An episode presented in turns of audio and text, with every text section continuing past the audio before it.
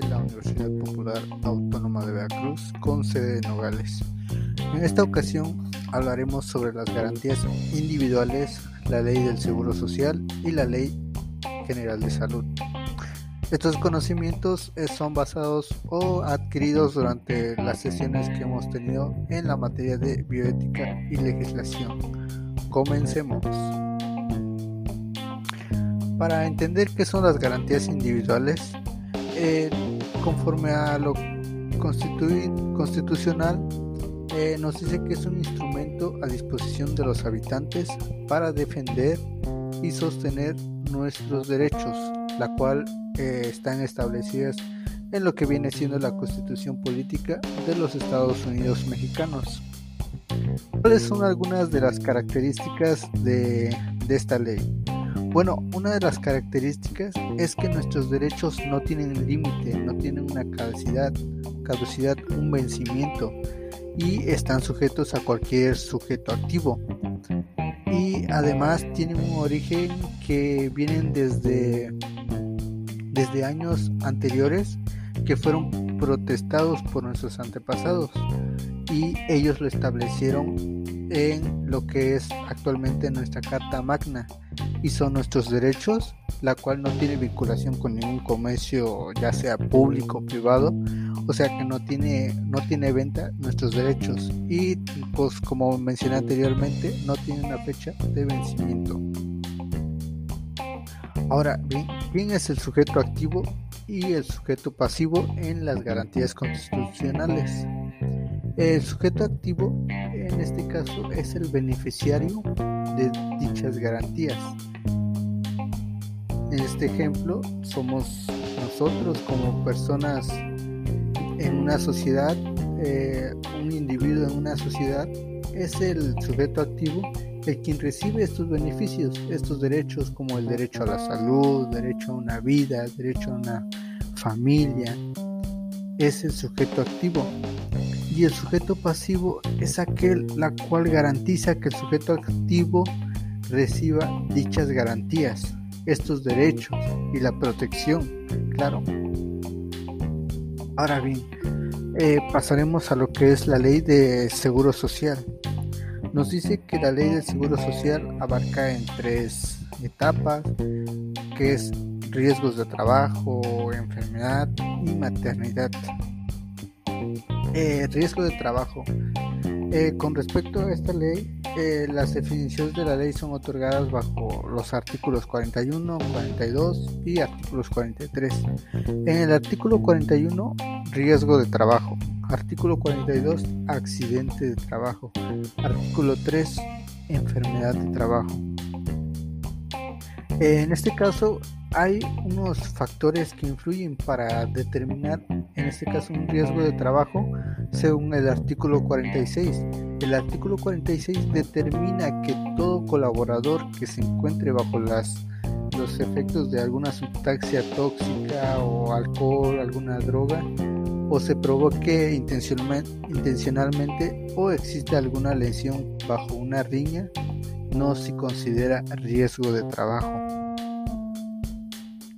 En el artículo 55 indica que los riesgos de trabajo pueden producirse bajo una incapacidad temporal, una incapacidad permanente parcial, incapacidad permanente total o muerte.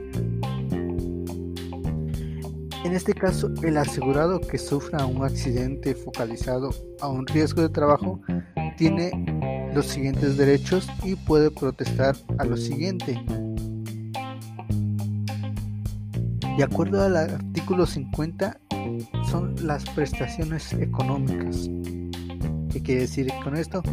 Que con esto puede gozar las prestaciones económicas el, el colaborador debe someterse a los exámenes médicos que determina el instituto.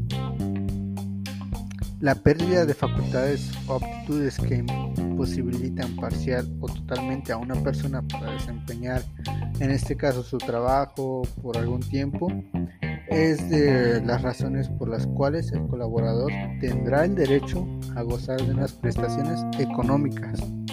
Este caso lo vincula hacia el artículo 478, lo que determina incapacidad laboral. En este caso, para que el colaborador le sea considerado la incapacidad temporal, un médico del IMSS tendrá que expedir un certificado y así podrá recibir el 100% de su salario. La disminución de las facultades o aptitudes de una persona para trabajar es de las razones por las cuales el colaborador tendrá derecho a gozar de una prestación económica. Esto con el artículo 479 que determina incapacidad permanente parcial. Ahora bien, la pérdida de facultades o aptitudes de una persona que la imposibilitan para desempeñar cualquier trabajo por el resto de su vida es de las razones por las cuales el colaborador tendrá derecho a gozar de una prestación económica. Esto con respecto al artículo 480 que determina incapacidad permanente total. ¿Ok? Eh, la muerte. La muerte es una de las razones por las cuales el colaborador tendrá derecho a gozar de una prestación económica, eh, ya sean los gastos funerarios, eh, hacienda, esto asciende a 60 días de salario mínimo, según lo que es el artículo 64. Artículo 56. Prestaciones en especie. En este artículo, el asegurado que sufra un riesgo de trabajo tiene derecho a las siguientes prestaciones en especie. La primera es asistencia médica, quirúrgica y farmacéutica. 2. Servicio de hospitalización. 3. Aparato de prótesis y ortopedia. 4. A una rehabilitación.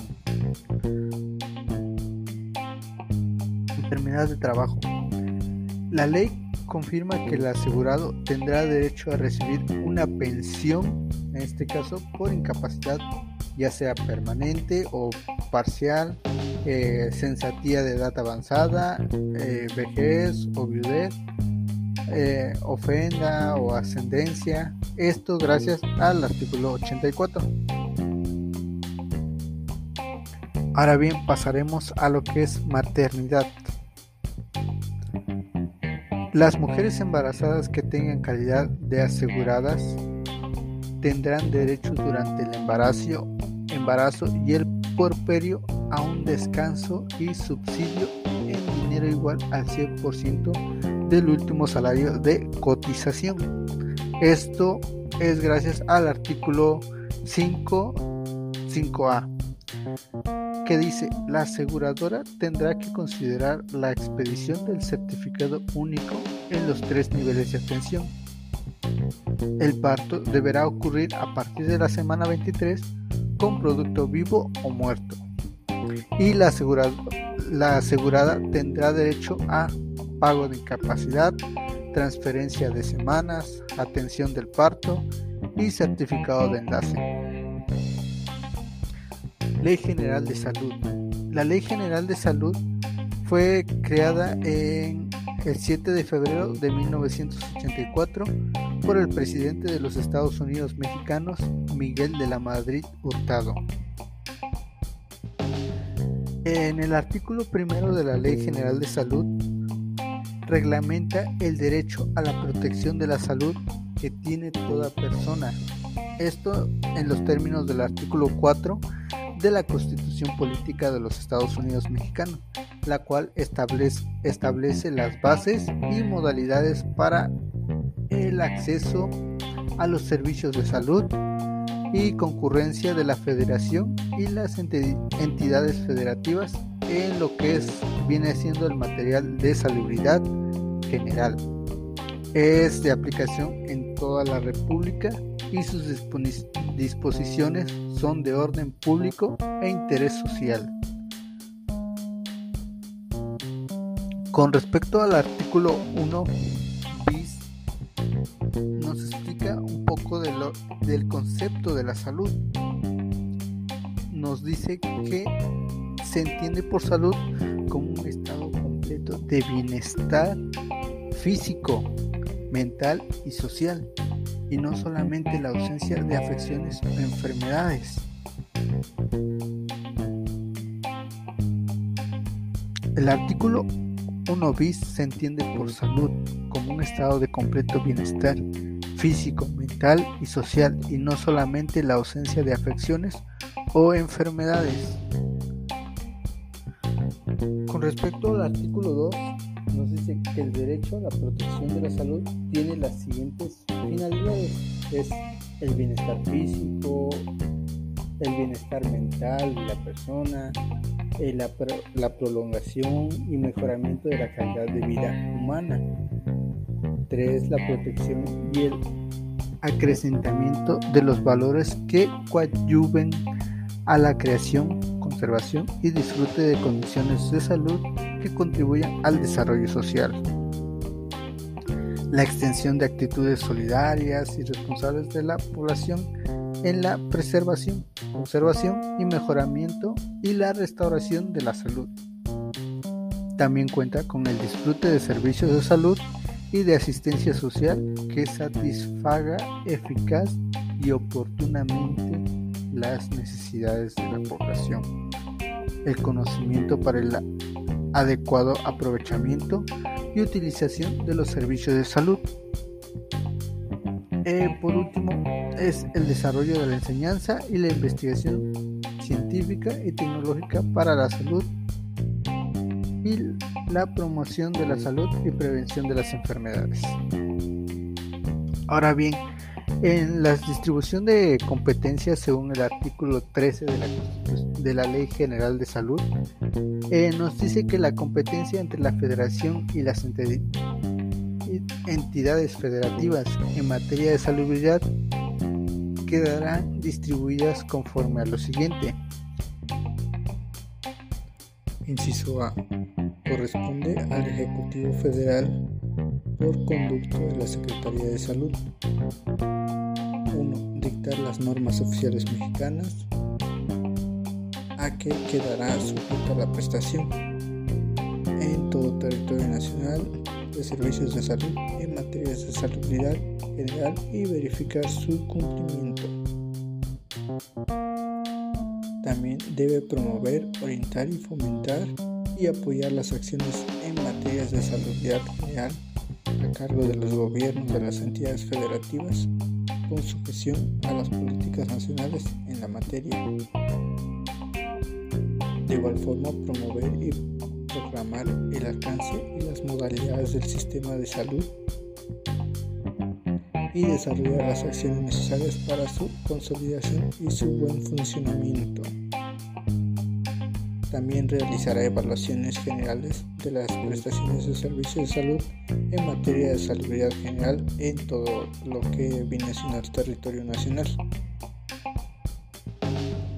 Ahora bien, en lo que es el artículo 17, este compete al Consejo de Salubridad General dictar medidas contra el alcoholismo, venta y producción de las diferentes sustancias tóxicas como las drogas, entre otros, y adicionar las listas de establecimientos destinados al proceso por medicamentos y las de enfermedades transmisibles prioritarias y no transmisibles más frecuentes, así como las de fuentes de radiación ionizantes y de naturaleza análoga sobre programas y proyectos de investigación científica y de formación de salud de recursos. muy bien. Bueno, a modo de conclusión, hemos visto de lo que es las garantías individuales de cada individuo. Como conocemos, nuestros derechos este, son obligatorios nadie nos lo puede quitar, no tienen venta, tenemos acceso a la salud, a la libertad, a la vida, a una familia. En cuanto a las prestaciones de lo que viene siendo el seguro social, eh, un riesgo de trabajo por motivos de enfermedad, una maternidad y observamos que los diferentes artículos que colaboran para determinar algunos factores que influyen en un riesgo de trabajo.